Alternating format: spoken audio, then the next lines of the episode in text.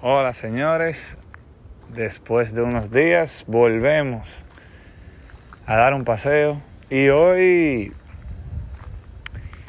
el paseo lo quiero dar hablando sobre mi experiencia en Qatar. Obviamente voy a hablar un poco sobre la actualidad del fútbol. Eh, hice un video también en YouTube, señores, Angels TV, igual que el nombre del podcast. También en Instagram me pueden seguir. Y bueno, Chelsea, Liverpool igualaron 0 a 0. Un partido muy aburrido, según tengo entendido.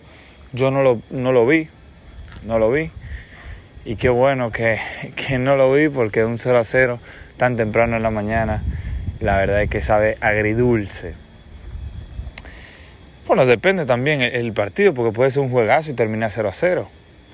Pero en este caso fue un partido aburrido. Debutó el nuevo fichaje del Chelsea, Mudrik, ex Shakhtar de Donetsk. Y bueno, eh, hablar un poco de la experiencia de Qatar, señores. La verdad es que fue impresionante la logística de ese mundial. Ustedes no, no, el que no fue, es muy difícil que entienda la logística de, que hizo el club anfitrión. Tener, que me, parece sorprendente eso, ocho estadios en una ciudad, todos conectados. No, en una ciudad no. Vamos a ponerlo así. Tú podías ver los ocho estadios en un día, para que ustedes entiendan eh, podías ver cuatro partidos en un mismo día. En, creo que son 10 horas tú podías ir a los cuatro juegos. Normal. Y todo eso también ayuda mucho la logística que tenía eh, este mundial. Tenían autobuses que te llevaban de todos los puntos claves, de todas las paradas del metro, de todos los sitios turísticos al estadio y del estadio también a puntos clave del metro y hasta tu alojamiento. O sea, impresionante. Yo lo que hacía era, yo me quedaba todos los días hasta las 3, 4 de la mañana despierto y me levantaba tipo 11, 12 de la mañana. Eh, el primer día que tuve partido fue a la 1 de la tarde me levanté a las 11 y cogí mi, bus desde donde me estaba quedando hasta el estadio. A mí me gustaba siempre llegar dos tres horas antes para ver el ambiente, para ver eh, también la logística de entrar al estadio, que era muy buena, pero es un proceso, perdón, es un proceso casi de aeropuerto, el chequeo. Ahí mi perro casi se enfrenta a otro, pero hicieron la paz y decidieron dividir. Eh, y bueno, es un cuentico rápido así de, de eso de, Qatar, de que así como al que ha ido a Disney, la comida y los souvenirs dentro del estadio son, son caros. No voy a poner sumamente, bueno, la comida sí es sumamente cara en mi opinión, pero ya los souvenirs son válidos. Una bufanda a 20 dólares se paga. Esas son las de los partidos. Las bufandas oficiales sí costaban unos 40 dólares. Que es, yo me lo encuentro muy caro, muy caro, 40 dólares por una bufanda. Eh, también, bueno, para que ustedes entiendan por qué digo caro, una lata de esa pequeña de Coca-Cola bueno, era una botella como de 8, 8 o 12 onzas, te costaba unos 6 dólares. Yo me lo encuentro alto. Yo me lo encuentro alto. Eh, pero bueno, la verdad es que uno va preparado a eso también. O sea, el que va a un mundial, el que va a un parque de diversiones, tiene que saber que tiene que llevar un poco más para comprar lo que sea, comida o souvenirs. Pero siempre uno está claro, uno va preparado a eso. Y aunque no vaya a comprar, uno va preparado a que no va a comprar.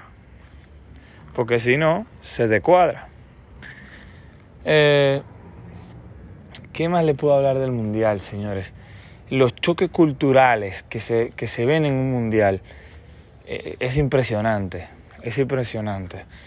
Eh, culturas del cual las mujeres deciden taparse todo el cuerpo porque así lo tengo entendido, porque así me respondieron cuando se lo pregunté. Hay otras culturas en el cual no hay eh, esa costumbre y se visten lo más cómodos posible. Si hace calor, bueno, pues en chores y, camisillas, un ejemplo. Que ese es el tipo de cultura que yo vivo, la gente se viste como guste.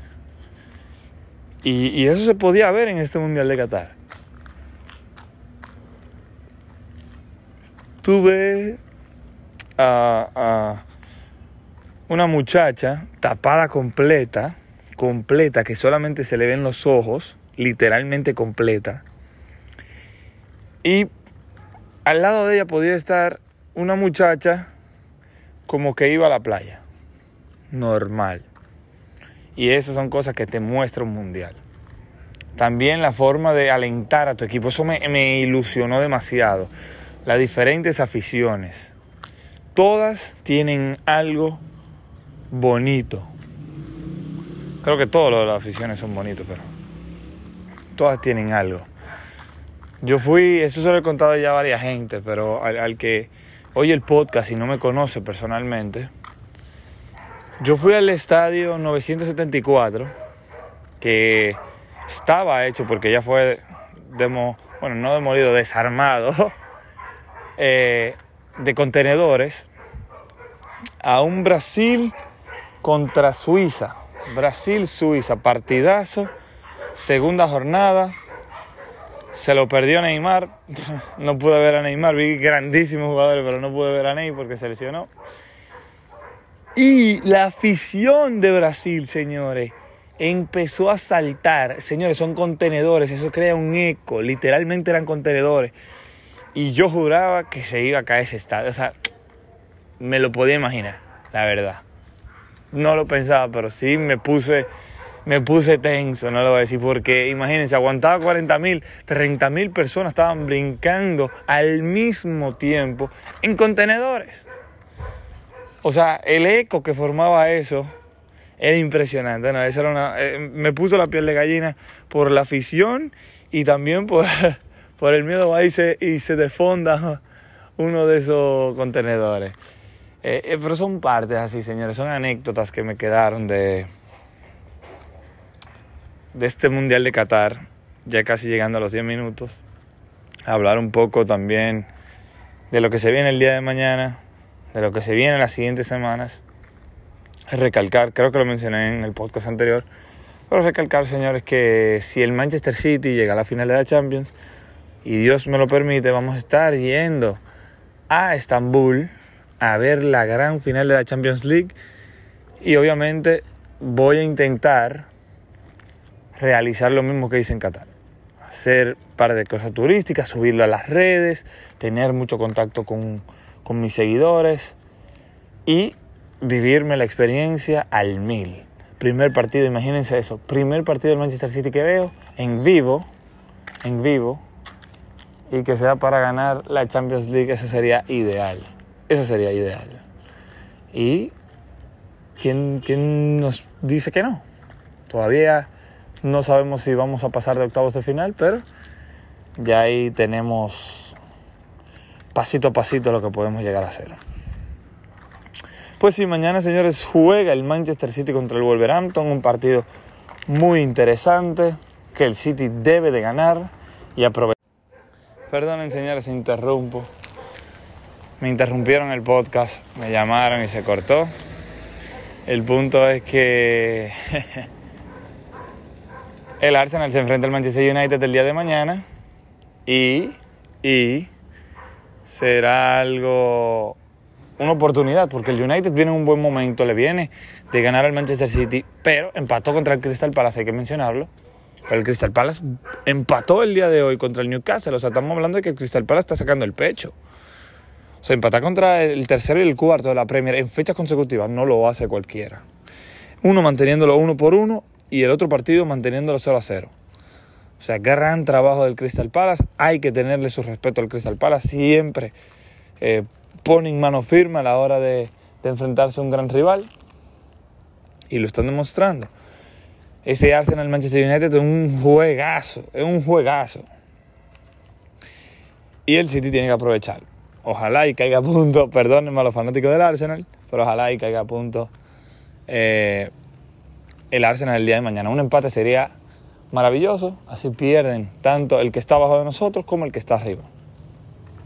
O una pérdida también. El City, señores, recuerden que tiene dos partidos por jugar contra el Arsenal. Así que nada, señores, lo voy a dejar por ahí que ahora tengo que tratar de fusionar estos dos audios para darle la respuesta o darle el podcast completo. Señores, par de motores cerca de mí, así que con eso me despido. Hasta la próxima.